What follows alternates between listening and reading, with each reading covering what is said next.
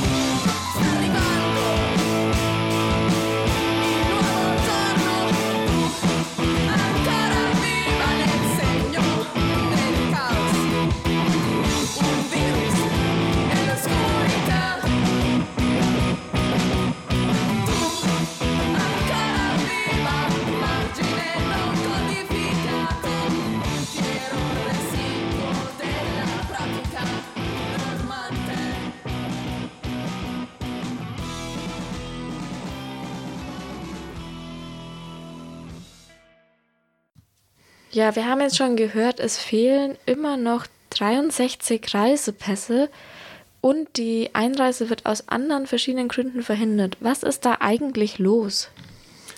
Ja, das ist das traurige Problem, dass es ähm, eben nach wie vor in, nicht nur in Mexiko, aber eben auch in Mexiko ein rassistisches, auf kolonialen Strukturen basierendes System gibt, wo Menschen, die ja nicht von vornherein einen Pass haben, weil sie aus verschiedenen Gründen vielleicht in ihrem Leben gar nicht so viel über Grenzen gereist sind, sich jetzt dafür rechtfertigen müssen, dass sie einen Pass brauchen und die insbesondere, und das ist das Problem, nachweisen müssen, dass sie überhaupt MexikanerInnen sind. Wir hatten das äh, in der letzten Sendung recht ausführlich ähm, thematisiert, was da die Probleme waren. Zu dem Zeitpunkt dachten wir, dass sich das Problem inzwischen äh, auflöst, weil es äh, tatsächlich die Zugabe gar, Zusage der Regierung gab, den Zapatistas und auch den anderen DelegationsteilnehmerInnen die Reisepässe auszustellen.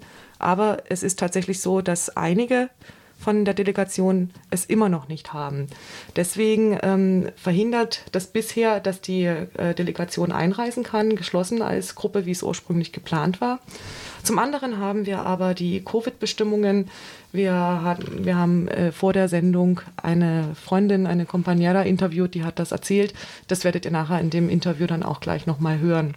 Also auch das äh, hat zu Problemen geführt.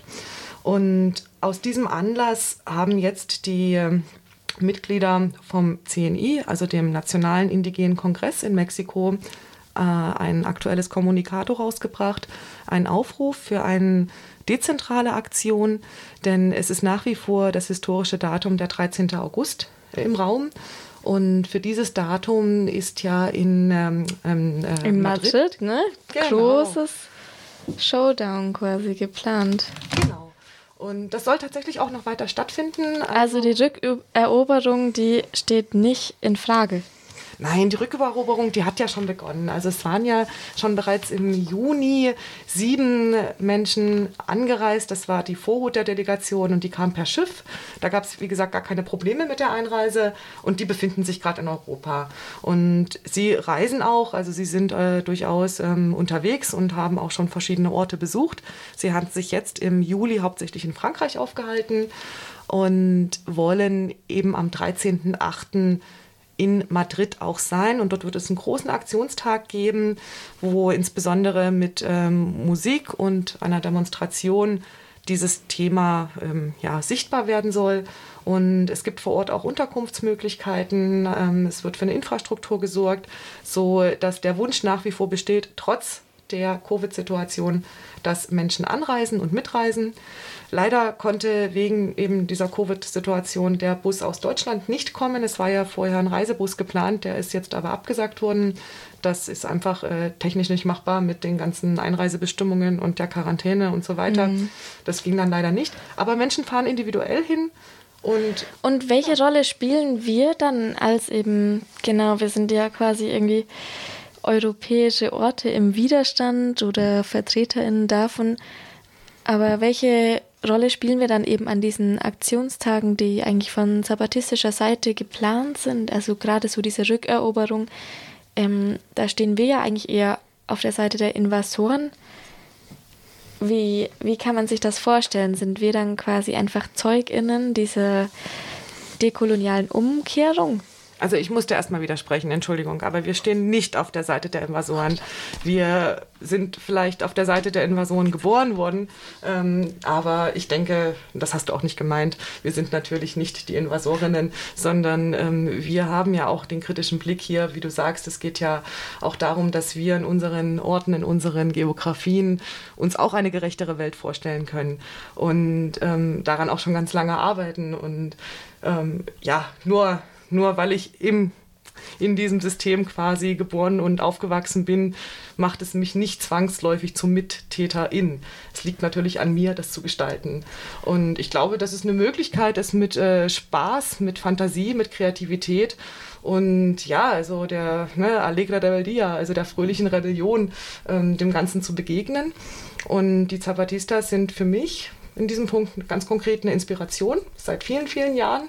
Und ich glaube, dass es auch für ganz viele andere Bewegungen sind, waren und auch heute noch sind. Und durch ihren öffentlichen Auftritt wird einfach dieses Datum, was ja einfach so eine Symbolkraft hat mit den 500 Jahren Unterdrückung, wird eben dieses Datum präsent. Und ich glaube, das ist so ein Punkt, wo wir vielleicht jetzt mal auch noch in das Kommunikado reinhören können, denn ähm, lieber lasse ich die Menschen zu Wort kommen, die von dieser ganzen Unterdrückung mehr betroffen oder vor allen Dingen betroffen sind, als wie wir. Auch wir erleben Repression, auch wir haben hier in, in Mitteleuropa mit äh, Problemen zu tun, wie zum Beispiel auch Armut oder auch keinen Zugang zu zum Beispiel auch Medien oder zu Informationen oder auch zu Bildung und Gesundheit. Auch hier leben Menschen sehr prekär. Aber ich denke, äh, aus meiner Perspektive bin ich doch sehr privilegiert.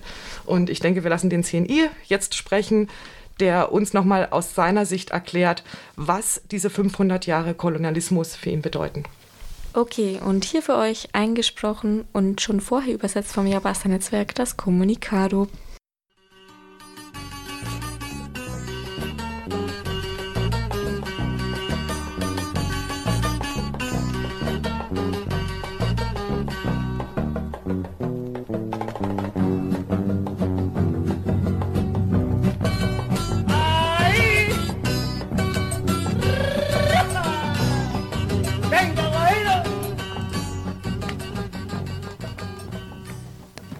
Aufruf des Congreso Nacional Indígena, CNI, Indigener Regierungsrat CIG, zur Teilnahme an dem vom EZTLN angestoßenen mexikoweiten Initiative für das Leben und zur Teilnahme an der dezentralen Aktion vor 500 Jahren der Beginn des Widerstands.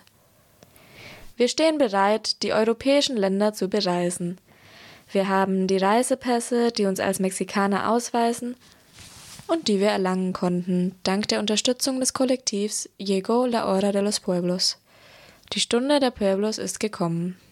Wir erhielten sie erst, nachdem fast alle DelegiertInnen diese zuerst abgelehnt und weitere Nachweise verlangt wurden, nochmals abgelehnt und weitere Nachweise verlangt wurden, da wir extemporäre Unzeitgemäße sind. Nicht alle haben das geschafft und einige Comunidades, Gemeinden werden uns deshalb nicht begleiten können. Das heißt, wir kommen als 13 Delegiertinnen und Delegierte und als Extemporäre hat es uns viel Mühe gekostet, als Mexikaner anerkannt zu werden.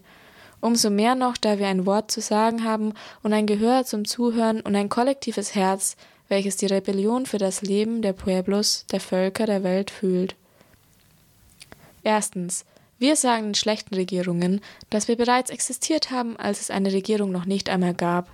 Wir fordern vom Außenministerium das Mandat der 177 Compañeras, MitgliederInnen des Ejército Zapatista de Liberación Nacional, die die Wort- und Zuhörvereinigung, die extemporäre, die unzeitgemäße bilden, in keinster Weise zu behindern. Im Besonderen fordern wir die Ausstellung der noch fehlenden 62 Reisepässe. Zweitens. Heute, kurz vor dem Tag, um daran zu erinnern, dass vor 500 Jahren die kapitalistische Invasion nach Mexiko Tenochtitlan kam und sagte, er sei der Herr und bringe die Wahrheit, aufgezwungen durch Krieg und den Tod von tausenden Compañeros und Compañeras, fahren wir fort, Gerechtigkeit zu fordern, angesichts dieses Verbrechens. Wir wollen, dass die Schuldigen, die unsere Vergebung und unser Vergessen nicht haben und nicht erhalten werden, dafür zahlen. Wir vergeben und vergessen nicht die Verbrechen der früheren und der jetzigen Regierungen, die Toten und Verschwundenen, Gemachten der Pueblos und Comunidades des CNI, CIG, die Morde an dem zapatistischen Compañero Galeano, an Betty Cariño, an Same Flores Soberanes, die Toten und Verschwundenen Gemachten von Santa Maria Ostula, die Toten des Consejo Indígena y Popular de Guerrero, die Massaker von Astial und Aguas Blancas, das Verschwundenmachen des Compañeros Sergio Rivera Hernández und der von der 43 von Ayotzinapa, die ungerechte Einknastung unseres Yaqui-Bruders Fidencio Aldama und die von Freddy Garcia Ramirez, dem Verantwortlichen der CODEDI und die konstanten Angriffe der parlamentarischen Gruppen im Dienste derjenigen, die uns das Land entreißen, um es an die Bergbauunternehmen zu übergeben, die mittels der Megaprojekte des Todes operieren. Und wir wissen, dass überall im Land Trauer ist, in den Kollektiven, die für Wahrheit und Gerechtigkeit kämpfen. Angesichts dieser Verbrechen, die Teil des Krieges gegen das Leben gewesen sind und die nicht aufgehört haben, unsere Auslöschung zu suchen. Deshalb fahren wir fort, Gerechtigkeit zu fordern, auch wenn fünf Jahrhunderte vergangen sind, auch wenn seit Jahrzehnten die Straflosigkeit für Massaker und Verbrechen gegen die Menschlichkeit weiter besteht. Sie, die Regierung von oben, möchten, dass wir es sein lassen, die, verschwundenen, die verschwunden Gemachten zu suchen, dass wir die herrschende Straflosigkeit für die Schuldigen vergessen und unser Land aufgeben. Für sie sollten wir noch nicht einmal existieren. In diesem Sinne haben wir entschieden, die mexikoweite Initiative für das Leben, angestoßen durch den EZLN, zu unterstützen. Sie wird beginnen mit unserer Teilnahme an der sogenannten Volksbefragung. Am 1. August, entsprechend unserer extemporären Modi und Zeiten, mit dem Ziel, eine Mobilisierung für eine Kommission der Wahrheit und Gerechtigkeit für die Opfer oder wie immer sie heißen mag, zu starten. Drittens. Die Invasoren und die Regierungen, die ihnen während 500 Jahrhunderten zu Diensten sind, haben gedacht, sie hätten uns vernichtet. Wir Pueblos auf dem Land bewahrten und bewahren jedoch die Hoffnung, hielten die Kerze des Lebens am Leuchten als grundlegender Auftrag, den wir als Kollektiv haben. Darum sagen wir, indem wir nach unten schauen, wir glauben der Lüge nicht, mit der die Invasion kam, dass unser ehrwürdiges Land, das Wasser, die Wälder und die Berge in Geld zu bewerten, zu messen sind. Wir glauben nicht, dass die Geschichte aus dem Blickwinkel der Invasoren, sein Entstehen, Anwachsen und seine weltweite Ausbreitung zu erzählen ist.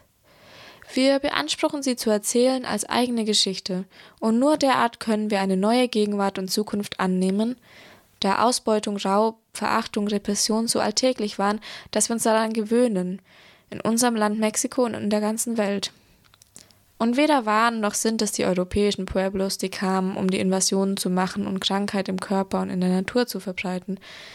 Denn die kapitalistische Lüge invadierte auch das westliche Gebiet, wo sie gleichfalls glauben machte, die Geschichte müsse aus der Perspektive aus Ehrgeiz und Zerstörung erzählt werden, indem sie diejenigen, die niemals gelassen haben zu kämpfen, unsichtbar machten. Sie haben uns kein Ende gesetzt. Alle, die wir im Widerstand und Rebellion sind, bleiben, die wir, die Madre Tierra, die Mutter Erde, verehren. Um 500 Jahre später haben wir nicht nur das Land, sondern bewahren es mit dem Leben. Wir sprechen weiter in unsere Sprachen, träumen kollektiv, anerkennen uns in einer indigenen Identität, hören dem Denken, Fühlen der Vorfahren zu, und allen Dingen sind wir die, die keine Angst haben.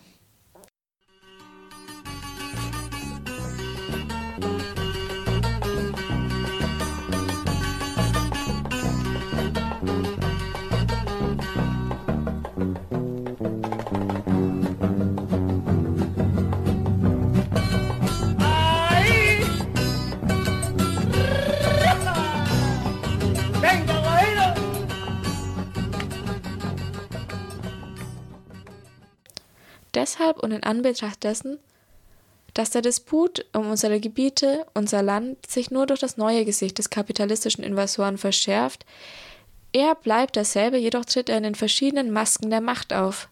Bergbauunternehmen, Megaprojekte, bewaffnete Gruppen von Militärs und Polizei, von Paramilitärs und Narkoparamilitärs. Dass wir Pueblos Originarios sind, die die Stimme erheben und uns organisieren. Und es brauchen und wir brauchen es, die wahrhaftige Geschichte zu erzählen, die wir 500 Jahre lang geschrieben haben und die nicht aufhört, bis unsere Welt und unsere Madre Tierra von der kapitalistischen Lüge befreit wird.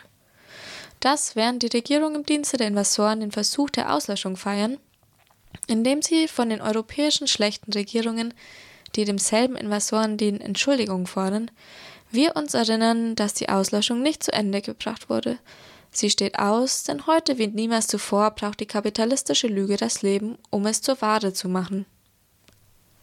Und dass wir vielleicht von der letzten Hoffnung stehen, die wir als Menschheit haben, um im Namen des Lebens dieser unserer Welt zu sprechen, dass die Compañeros und Compañeras DelegiertInnen des Ejército Zapatista de Liberación Nacional, des Congreso Nacional Indígena, des Regierung indigenen Regierungsrats und der Frente de Pueblos en Defensa de la Tierra, el y el Agua in die europäischen Länder das Zuhören und das Wort bringen werden. Denn es ist der Moment, die wahrhaftige Geschichte aus dem würdigen Denken derjenigen, die wir unten weiterhin im Kollektiv zu existieren, zu erzählen. Diese Geschichte, die wir kämpfend und uns organisierend gemacht haben. Wir rufen dazu auf, teilzunehmen an dezentralen Aktionen in der Reihe vor 500 Jahren der Beginn des Widerstands. Am 13. August 2021. Das heißt, wir laden jede und jeden ein, sich zu mobilisieren, gemäß ihren, seinen Formen und Geografien, mit kleinen und großen Aktionen, um den Widerstand und die Rebellion unserer Pueblos zu gedenken, die seit 500 Jahren für dieselbe würdige und gerechte Sache gekämpft haben, und um die Regierungen, die dem Invasoren dienen, gegen Pueblos und Natur zurückzuweisen, mit dem Blick auf die Hoffnung und das Saatkorn für eine lebendige Welt, in der alle Welten passen. Hochachtungsvoll Juli 2021 für die vollständige Rekonstituierung unserer Pueblos. Niemals mehr ein Mexiko ohne uns. Comisión de Coordinación y Seguimiento del Congreso Nacional Indígena.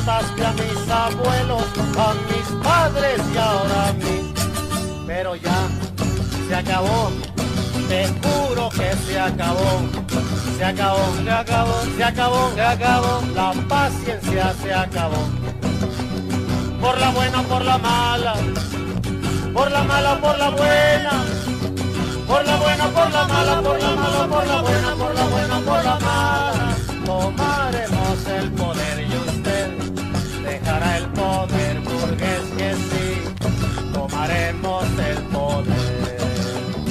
Y que viva el mar, y que viva el mar, ¡Viva! y que viva el mar y que viva el mar, ¡Viva! y los lacandones, y los lacandones, y los lacandones, y los lacandones. Vivan las Fuerzas Armadas de Liberación, vivan las Fuerzas Armadas de Liberación.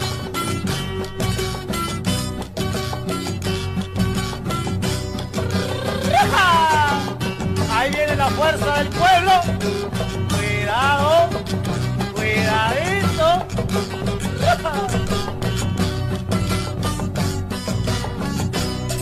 Se acabó, se acabó, muchacho, ya se acabó.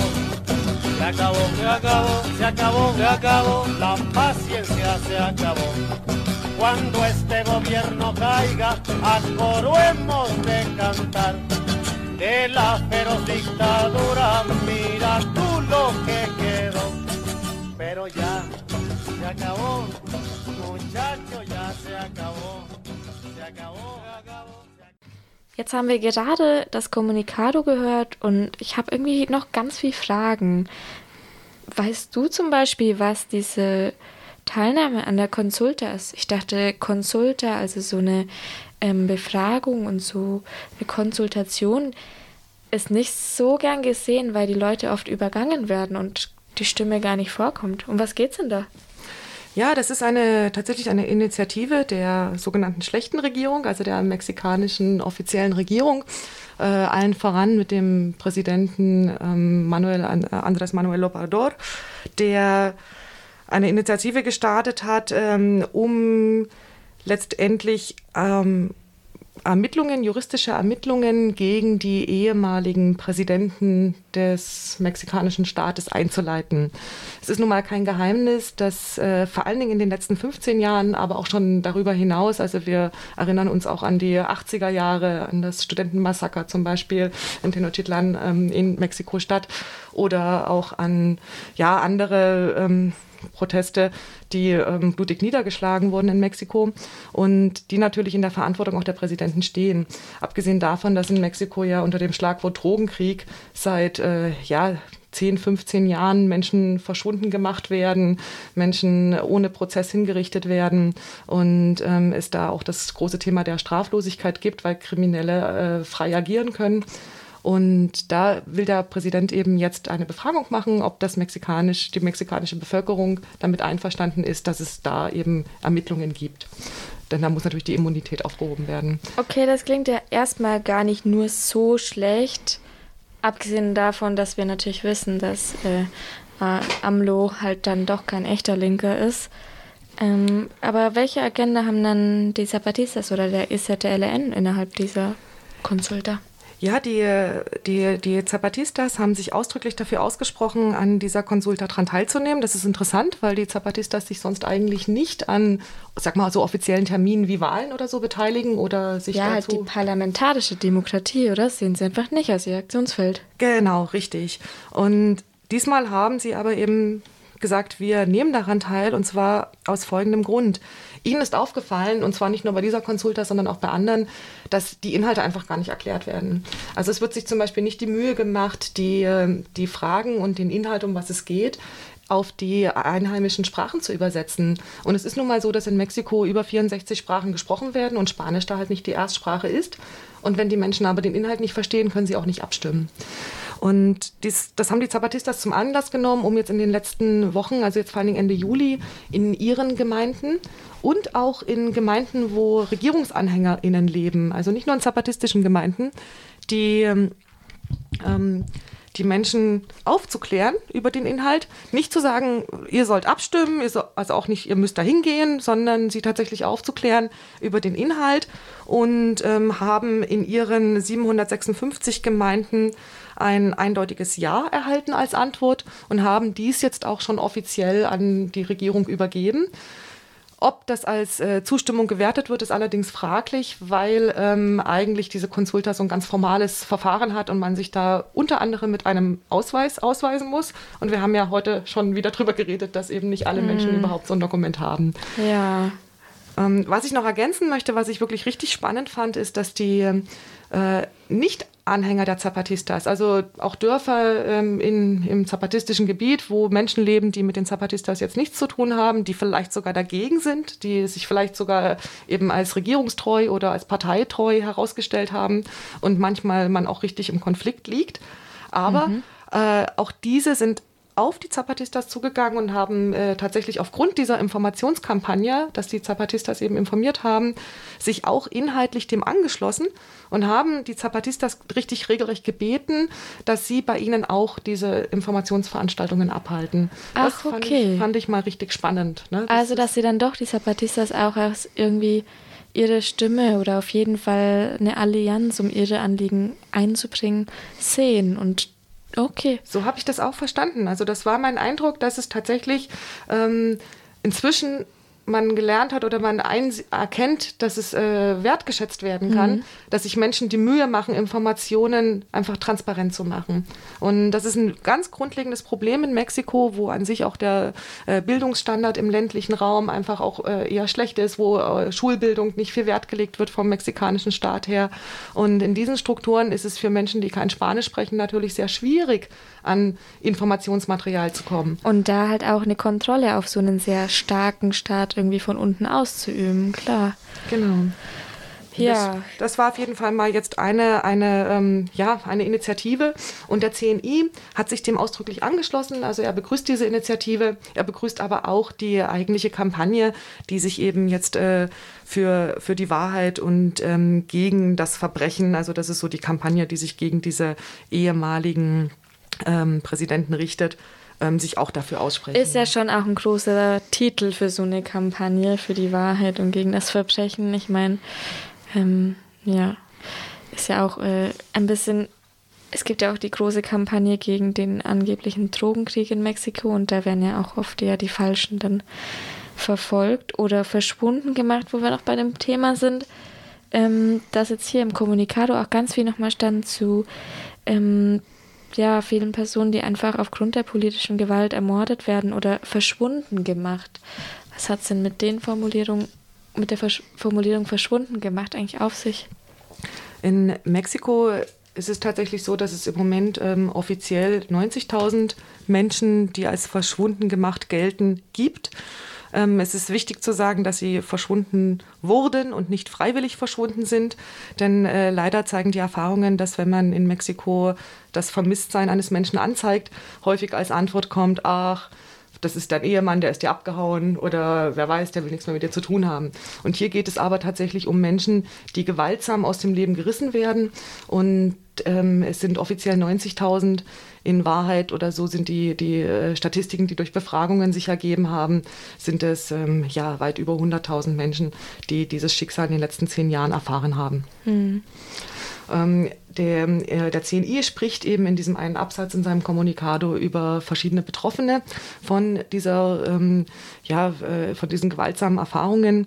Es gibt ganz konkrete Verbindungen zu staatlichen Akteuren, ähm, in, teilweise auch jetzt zu alten Regierungen, also zu alten Präsidenten. Und deswegen ähm, wird es hier eben explizit auch nochmal in dem Kontext genannt. Zu erinnern sei an dem Punkt an Samir Flores, das ist ein Umweltaktivist und Indigener, der eben erschossen wurde Unklar natürlich von wem, äh, aber kurz bevor er ermordet wurde, hatte AMLO noch gegen diese Proteste, das waren Umweltproteste gegen einen äh, Staudamm, ein Staukraftwerk, was gebaut werden soll. Und AMLO hatte sich eben der Präsident noch dagegen ausgesprochen und gesagt, es wäre ja so wichtig und toll, dieses Infrastrukturprojekt durchzusetzen, obwohl die Energie nicht für die Gemeinden im Umland gedacht war, sondern für große Firmen.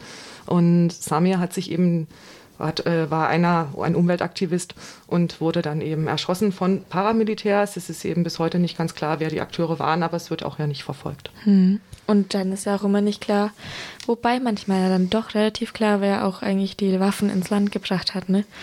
Gerade wenn wir jetzt nach Stuttgart schauen, zu Heckler und Koch und Definitiv. Das ist ja sogar äh, juristisch aufgearbeitet Voll. worden.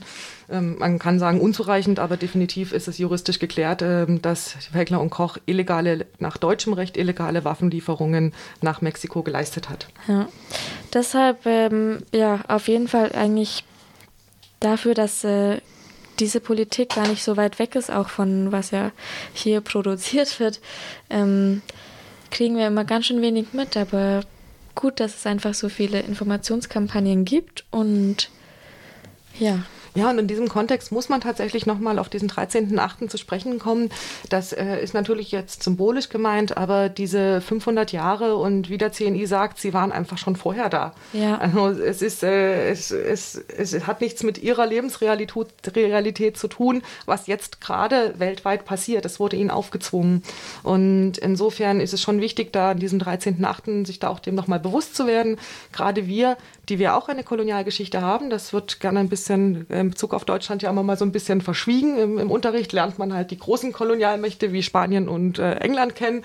Aber natürlich hat auch Deutschland da sein blutiges äh, Handwerk ähm, im 19. Jahrhundert dazu beigetragen. Und ganze fünf Kolonien genau gehabt und zwei Völkermorde verursacht.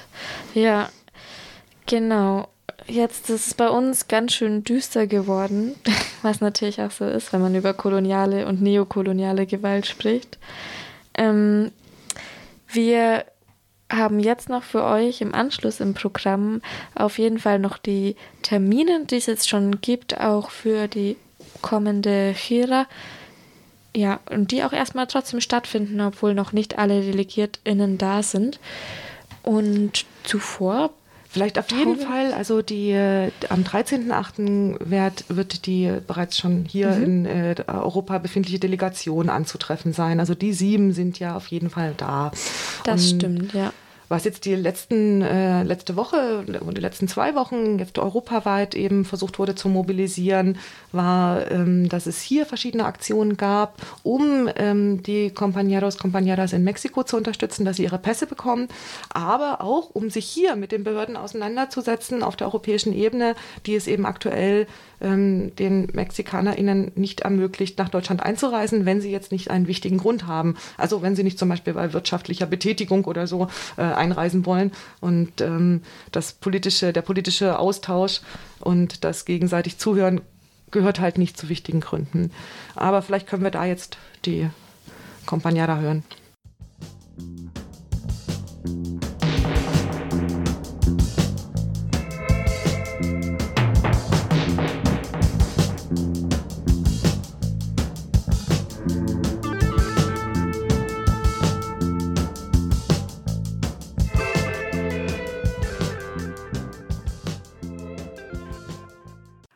Und hallo, jetzt ist die angekündigte Interviewpartnerin bei mir in der Leitung. Hallo Katja, magst du dich kurz vorstellen für unsere Hörer und Hörerinnen?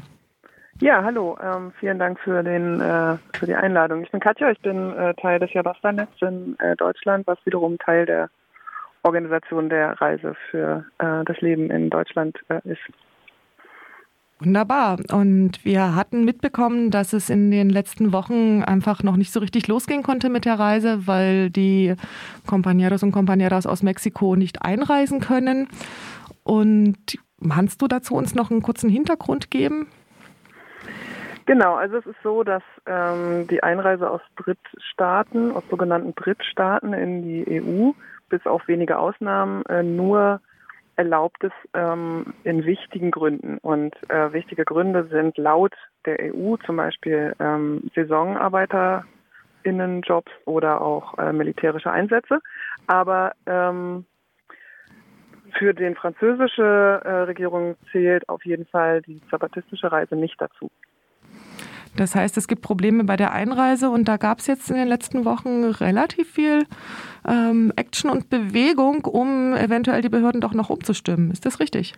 Genau, wir hatten eine europäische Aktionswoche, das war letzte Woche. Da sind äh, tatsächlich ganz Europa, viele Menschen haben unterschiedlichste, kleinste und größere Aktionen gemacht. Meistens waren das so Fotos, ob vor Konsulaten oder in Maisfeldern oder ähm, beim Bestellen der Milpa oder was auch immer.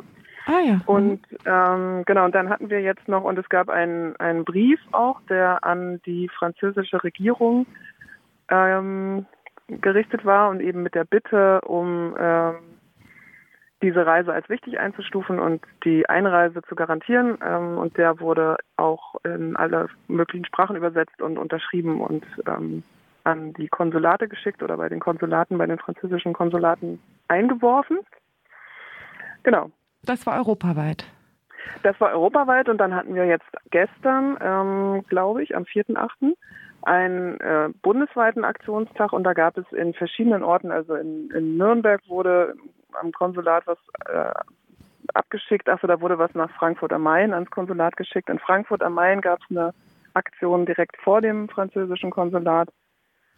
In Münster ist vor dem historischen Rathaus ein Flyer verteilt worden und äh, Genau, in Leipzig gab es auch vom Honorarkonsulat eine Aktion. Ähm, genau, in Köln auf dem internationalistischen Kurdist, auf der internationalistischen Kurdistan-Tagung hm, wurde sich auch solidarisch gezeigt und ein Solidaritätsfoto gemacht. Genau, also da war nochmal, und es wurden, also es war auf jeden Fall der Aufruf, und ich denke mal, dass das viele getan haben, per Fax und per Mail zu einer bestimmten Zeit eben diesen Brief nochmal an das Konsulat zu schicken. Und wie schätzt du die Resonanz ein? Ja. Die Wirkweise? ja, also ähm, ich finde gut, dass wir das machen. Ich glaube, das ist gut, da auch eine Öffentlichkeit zu machen und auch dann immer wieder was folgen zu lassen. Und ähm, ich mag die Hoffnung nicht aufgeben, dass es dann auch eine einzelne Person hört, die einen Einfluss nehmen kann. Und gleichzeitig setze ich jetzt nicht unbedingt darauf, dass der französische Präsident wirklich sagt, ach komm, wisst ihr was, dann jetzt, wo ihr es sagt. Genau, also ich schätze es nicht so besonders hoch ein. Und trotzdem finde ich es gut, dass wir das machen. Ähm, genau, weil einfach eine Öffentlichkeit notwendig ist. Und damit ja auch eventuell sichtbar wird, was es bedeutet, wenn wir uns heute beschweren, in Corona-Zeiten beschwerlich reisen zu dürfen, aber eben mit mhm. Einschränkungen und was es für andere Menschen aus anderen Teilen der Welt bedeutet in Zeiten von genau. Corona? Also es berührt ja auch einfach das ganze Thema ähm, Grenzen, Reisen, ähm, freie, also reisefreie Bewegungsfreiheit ähm, weit über jetzt ähm, die, die Reise der Zapatistas hinaus, sondern es berührt ja diese ganze, diesen ganzen Komplex, wer darf wann, wohin reisen, mit welchen und Auflagen war, und Restriktionen, genau. Und das war natürlich schon vor Corona Thema und ja, setzt sich absolut. jetzt halt weiter fort. Und jetzt ist Corona ein weiterer Grund, um Grenzen noch mehr zu reglementieren und oder Zugänge zu reglementieren. Ja, sehr schade. Ähm, was wäre denn aus deiner Sicht, wenn die Zapatistas jetzt gar nicht kommen? Wäre dann die letzten Monate der intensiven Vorbereitung, wären die dann umsonst gewesen? Absolut nicht. Also ähm, ich finde, ich finde nach wie vor, dass wir nicht darüber reden dürfen, dass sie nicht kommen, weil ich finde, sie müssen kommen. Und es sind ja auch schon welche da. Bis am 13.8. Ich finde, es muss einfach sein, dass sie es schaffen, am 13.8. in Madrid zu sein. Aber selbst wenn das jetzt nicht geschafft wird, ähm, hat diese gesamte Reisevorbereitung schon, diese gesamte Vernetzung, die stattgefunden hat in den letzten Monaten, ähm, bundesweit und aber auch europaweit enorm viel Potenzial freigesetzt. Also es gibt ganz viele kleine Geschichten, wo Menschen sich vernetzt haben in, ähm, in Kämpfen, die vorher wenig bis gar nichts miteinander zu tun hatten. Das finde ich schon ein sehr, ein, ja, einen großen Erfolg. Und auch die Kontinuität, mit der wir gerade dabei sind, uns ähm, ja, zu vernetzen und aufzustellen und ähm, und miteinander zu beschäftigen und miteinander zu reden und einander zuzuhören und auch die Sache der Zapatistas äh, und insgesamt der indigenen äh, Mexikos und auch anderer Länder damit ja auch ähm, dem eine Öffentlichkeit zu geben, auch das finde ich absolut wert. Und ich finde auch, dass schon alleine, also ich habe schon von Anfang an gesagt, alleine die Tatsache, dass es dieses Bild von den äh, Zapatistas, die mit einem Schiff Richtung Europa segeln, in den Köpfen gab und jetzt auch real gegeben hat, das ähm, alleine ist schon ein, ein großer, ein großer, ein großer Gewinn und ich würde sagen, diese Geschichte ist nicht mehr aufhaltbar. Ob sie nun dieses Jahr kommen oder nicht.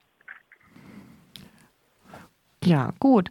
Das ist ja auf jeden Fall ein äh, positiver Ausblick, auch wenn die Lage im Moment ja eher traurig ist und wir natürlich alle bangen und zittern und hoffen, dass die ähm, Einreise ja doch noch klappt.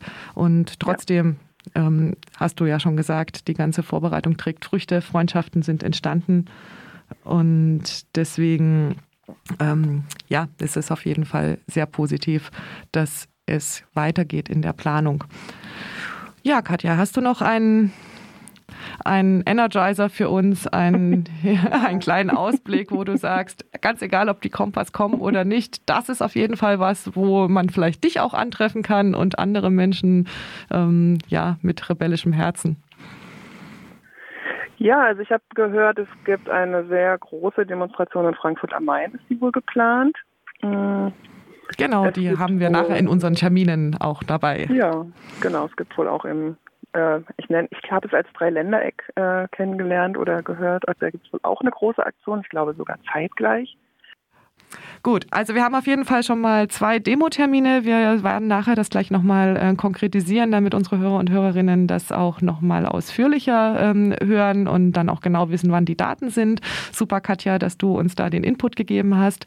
Und ja, also herzlichen Dank und ich hoffe, wir sehen uns ähm, mit den Zapatistas oder auch ohne. Es wäre ja. einfach wundervoll. Ja, also ich will, genau, was mir jetzt noch einfällt, also ich würde sagen am 13.8., ähm, ob in Madrid oder wo auch immer, ich glaube, da gilt es Augen und Ohren aufzuhalten. Da wird sich die eine oder andere Veranstaltung und Demonstration finden lassen.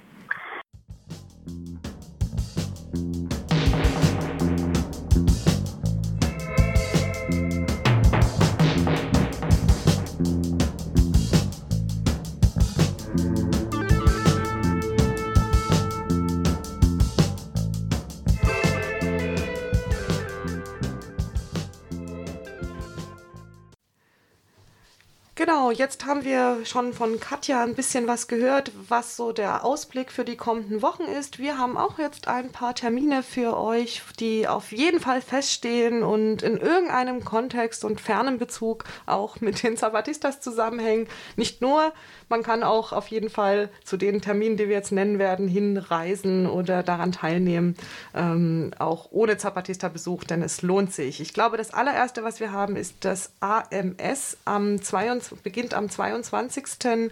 und das ist ein Freitag, August und geht dann bis Sonntag hier genau. in der Region im Stöcklewald da Richtung, ich glaube, Fortwangen, Bällchen, kann dann die Ecke, also irgendwie im Schwarzwald.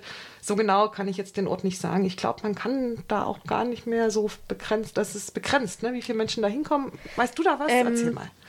Ähm, ja, das ist natürlich schon eigentlich ein größeres äh, Politcamp, das Aktion Mund- und Sterne-Camp, das ja jetzt schon lange im Schwarzwald auch ist. Ähm, wegen Corona gibt es sicherlich dieses Jahr weniger Tickets und ich weiß auch noch nicht, ich glaube, es sind leider auch jetzt inzwischen alle ausverkauft. aber es gibt auch eine Warteliste und wenn ihr es geschafft habt, eins zu ergattern, dann gibt es halt auf dem AMS ein eigenes Zelt, wo ihr vorbeischauen könnt, ähm, wo es eben Soli, Kaffee und Krebs äh, zur Chira Zapatista gibt. Und das Ganze startet immer um den ganzen Tag schon mal. Also ich habe gehört, es ist direkt an dem Freitag. Ach, das ist direkt Das an dem ist direkt Freitag. an dem Freitag, dem 22. August. Den ganzen Tag ein Zelt mit Soli, Kaffee Ab und 14 Crepe. Uhr geht es los. Genau. Genau. Und dann gibt es nämlich ähm, in diesem Zelt auch natürlich ein bisschen Input und Info. Und zwar um 15 Uhr direkt zu den Zapatistas und nach einer kurzen Pause ab 17 Uhr Geschichten vom alten Antonio. Was sind denn eigentlich diese Geschichten?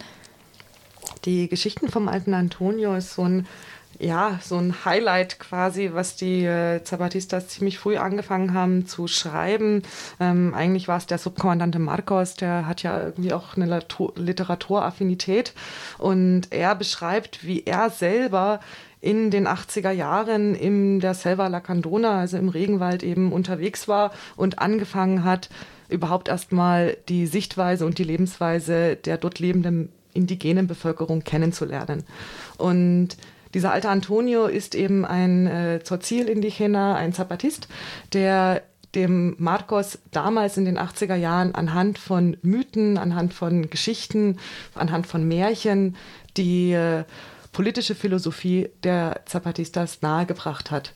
Und Marcos hat sie dann eben in den, ich glaube, späten 90ern äh, angefangen aufzuschreiben. Es gab dann äh, noch ein zweites Buch, also da gibt es dann eben auch mehrere. Es gibt auch eine aktuellere Version von diesen Geschichten und hat eben da mit einer schönen, blumigen Sprache das aufgenommen, was eben die alten Mythen der Mayas sozusagen ähm, ja, transportieren. Ah, das ist ja richtig spannend. Ähm, auch nochmal so spannend von der Entstehungsgeschichte her.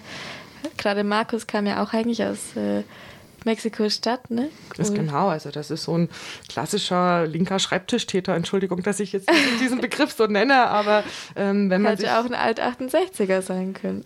Ja, natürlich. Ähm, vielleicht war da auch ein bisschen an, an dieser Idee mit drin, aber ähm, so wie ich die, die, die Reflexion über diese Zeit, Ja, die 80er voll. Jahre verstanden habe, war es auch selbstkritisch, dass eben diese drei aus der Stadt kommenden eben Weißen gedacht haben, sie können da die Revolution starten und dann gemerkt haben, Moment mal, So funktioniert das nicht. Genau. Und dann aber ja eigentlich eben genau das tun, die Stimme, ähm, ja, nicht, also andere sprechen lassen die, und dann eben auch die Geschichten aufzeichnen und verbreiten, aber genau mit den, Ja. mit den Worten und den Ideen der Menschen vor Ort und nicht, äh, indem man sich an die Spitze stellt. äh, ja, Ja. spannend auf jeden Fall. Die Geschichten des alten Antonio gibt es auf dem AMS am 22. am Freitag um 17 Uhr im Soli-Zelt.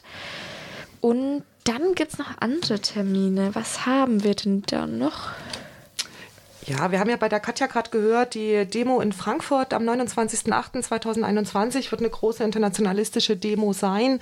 Ähm, Hintergrund ist auch, dass es in Frankfurt auch natürlich viele Institutionen gibt, die weltweit mitmischen und weltweit ihre schmutzigen Fingerchen mit drin haben. Und da ist die Idee, dass es äh, eben den Wunsch gibt, dass man ähm, dort auch konkret die die, ja, die, die Akteure der heute noch fortwährenden Kolonialisierung benennt und auf sie zeigt. Und idealerweise sind äh, auch einige Zapatistas und äh, andere Compañeros, Compañeras vom CNI dann zu Gast. Sollte bitte ein, die Einreise gelingen nach Europa, dann werden wir da auf jeden Fall auch unsere äh, Kompass aus Mexiko ähm, sehen und wahrscheinlich auch sprechen hören. Das äh, klingt ja schon politisch ziemlich cool. Ähm, dann gibt es ja auch noch eine Aktion im Dreiländereck, was Katja auch schon angesprochen hatte.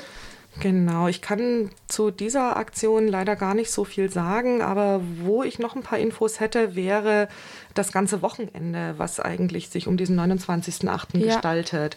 Denn Das hatten wir auch beim letzten Mal schon angekündigt als Termin für Ende August, ohne was Konkretes zu haben. Und da äh, hatten wir ja schon mitgeteilt, da gibt es einfach Leute aus, äh, ja, vor allen Dingen Zürich, Basel, aus dem Bereich, die sich organisiert haben, um auch wiederum die Zapatistas äh, zu begrüßen. Und sie haben konkret um dieses Wochenende herum Aktionstage in Basel geplant. Und ähm, es soll eben auch in diesem Zusammenhang einen feministischen Prozess geben, also eine, ein, ein Tribunal. Ein Tribunal, oder? genau. Ein, das ist sehr cool. Gegen das Patriarchat nehme ich mal an. Genau, genau. Denn auch hier. Oh, ja. Also, da würde ich auf jeden Fall viele Tomaten und Eier schmeißen bei diesem Tribunal. Aber das Patriarchat wird leider nicht in Persona anwesend sein. Ne? Ja, ja, es ist, äh, es ist natürlich äh, es steckt ja in uns auch überall ein Stück davon drin. Man, ja, das ist das Schwierige. Ähm, und dann ist es gut, diese Zeit dazu zu nutzen, dann auch vielleicht über das zu reflektieren, wo wir selber noch ein Stück vorankommen können. Genau, ich würde einfach ganz kurz ähm, vorlesen, was hier, äh, also aus der Einladung, einen ganz kurzen Auszug. Wir, Organisierte und einzelne Flintas vom Encuentro Feminista aus Basel, Zürich, laden euch und dich dazu ein, mit uns einen Tag zwischen dem 27.08. und 29.08. in Basel in Form eines feministischen und antipatriarchalen Prozesses zu gestalten. Wir wollen gemeinsam benennen, anklagen und feiern, nach dem Vorbild von öffentlichen Tribunalen in Abayala, Lateinamerika, und möchten euch dazu einladen, diesen Tag und diesen Prozess mitzugestalten. Genau, und den Kontakt hatten wir auf der letzten Sendung euch äh, gepostet. Da könnt ihr nochmal nachschauen. Die äh, Freundinnen aus der Schweiz haben auch einen Facebook-Auftritt und da könnt ihr euch mal connecten. Ich denke, das bleibt spannend. Richtig spannend ist es auch, ähm, wird es auch am Aktionstag zur IAA in München. Der ist am äh, genau, oder diese ganzen Aktionstage sind vom 6. bis 12. September in München eben. Ähm, und dazu steht auf der Website ganz schön viel Kritik an Deutschland, dem Staat und dem Kapital. Sie schreiben nämlich, in Deutschland ist es schwierig, ohne Auto zu leben, vor allem außerhalb der großen Städte. Das Kapital fordert, wer arbeitet, muss flexibel sein und flexibel heißt mobil.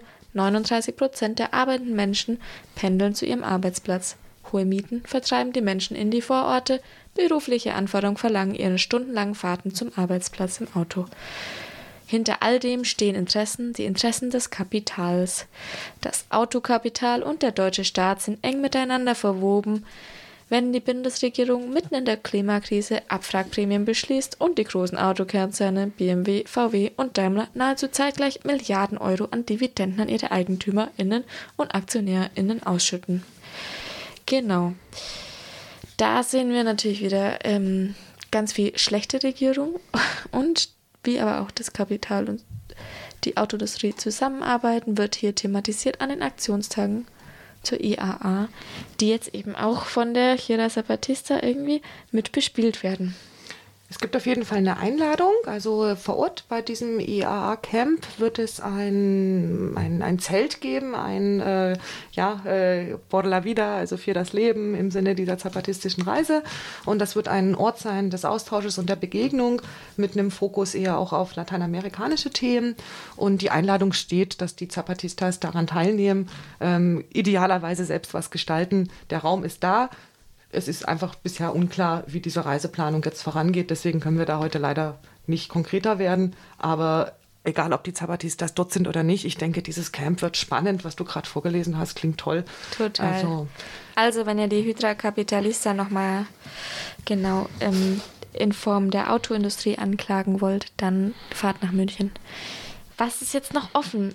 Eigentlich nur noch. Ich würde sagen, wir machen erstmal ein Lied. Erstmal ein Lied. Ja, wir machen wir ein Lied. Viel zu lange.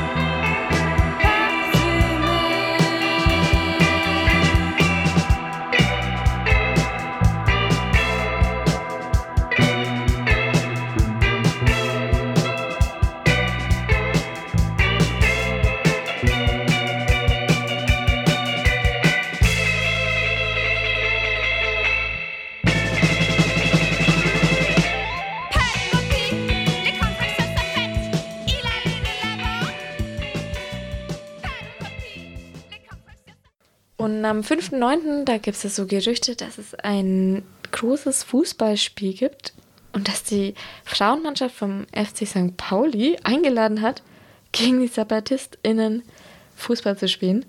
Das klingt äh, auf jeden Fall sehenswert.